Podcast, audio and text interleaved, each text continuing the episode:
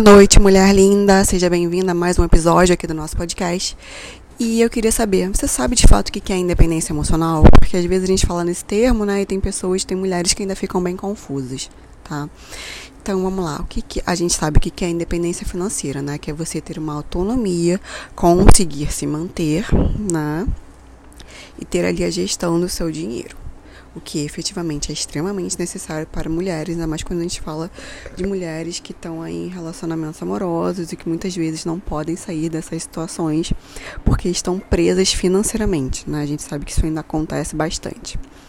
Mas aí a gente tem um outro ponto que também é extremamente importante para a saúde mental das mulheres, que é a independência emocional, né? que muitas vezes, pela situação que a gente vive, principalmente no país, nosso país, acaba sendo colocado num segundo plano, já que a questão financeira é muito urgente. Tá? Mas ainda é muito comum que existam mulheres extremamente potentes em termos de carreira, né, que sejam autônomas financeiramente, né, independentes financeiramente, porém ainda assim tenham questões muito frágeis emocionalmente. Essas mulheres extremamente potentes muitas vezes acabam em relações tóxicas ou relações abusivas, em relações ruins, né, que não necessariamente são tóxicas, mas estão recebendo muito menos do que elas merecem dentro desses relacionamentos. E aí, quando isso vem à tona, né, não só num grupo de amigos dessa mulher, da família, até mesmo que seja numa terapia, porque às vezes essa mulher demora a se dar conta, não se entende como é que aquela mulher é extremamente potente no local de trabalho, né, aceita receber tão pouco dentro de relações amorosas. E a gente cai sempre nessa questão que para nós mulheres é muito delicada, mas é extremamente importante, é o que salva literalmente a nossa vida, tá? Primeiro, sim, a independência financeira e temos que ter em conjunto, pensar em conjunto na independência emocional, que é o que? Fortalecer a nossa identidade, o nosso amor próprio e a nossa autoestima. Porque nós mulheres temos um sistema em que nós somos todas, né, em todo, qualquer parte do mundo, somos criadas para romantizar.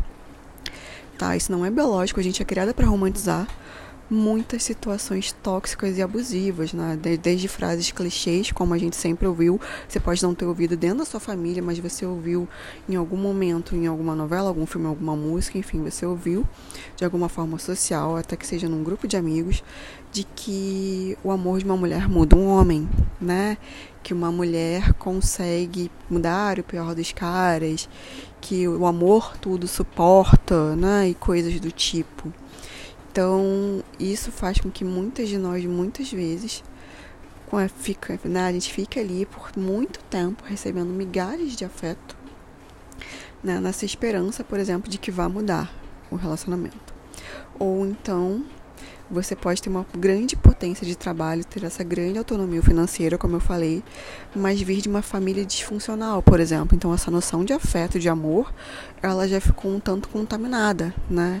E aí, para achar que os maus tratos são amor, é muito fácil, porque foi aquilo que foi recebido na infância, tá?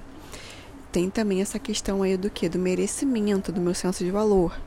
Eu não acho que no fundo no fundo eu, eu, tenho um valor tão grande, né? Eu não tenho uma grande autoestima, de fato, e tudo mais. Então, quando eu tô dentro de uma relação amorosa em que a pessoa me trata mal, isso confirma a crença que eu tenho, né? Todos aqueles sentimentos que eu tenho com cerca disso, que vem lá da infância.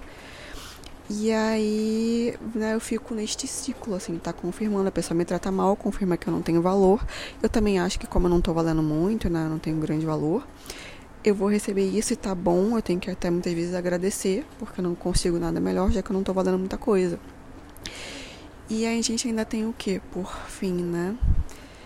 É essa questão que a gente tá, como eu já falei, desses três pontos, mas a gente tem um outro ponto, tá?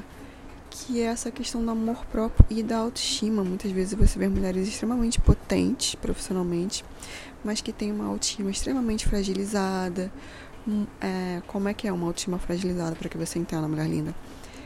Uma mulher que muitas vezes bota tudo em questões externas. Então, assim, vai depender exclusivamente da roupa que eu tô, do meu corpo. Então, se a mulher ganha um, dois quilos, às vezes ganha um peso que seja, ela acha que ela já não vale muito mais coisa. né, já fica altamente abalada porque é, é uma autoestima frágil. Ela não é uma coisa sólida, pautada de fato na tua identidade, com teu amor próprio, tudo estruturadinho, tá?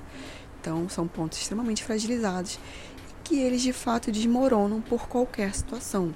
Desmoronam até mesmo por um comentário maldoso de uma pessoa, por um comentário tóxico, abusivo de um parceiro assim, tá? Então, quando você não tem uma autoestima estruturada, quando você não tem de fato seu amor próprio, quando a sua identidade não está 100% certinha ali, é tudo muito frágil e elas, essas coisas desmoronam. E aí, muitas vezes entram sim relacionamentos no mínimo tóxicos, tá? Nem toda relação vai ser abusiva nesse caso. Mas é muito comum que em grande maioria seja tóxico, existem os tóxicos e abusivos juntos. Quem me acompanha vai saber ali diferenciar, tá? O que eu tô falando. Mas é muito comum que isso aconteça. E aí você tem uma mulher que poderia estar vivendo de uma forma plena, né? sendo amada e valorizada por quem ela é, mas tá aceitando pouco. Então, se você tá nesse padrão ainda ou conhece alguma amiga que esteja, encaminha esse podcast e me chama para marcar sua sessão de terapia comigo.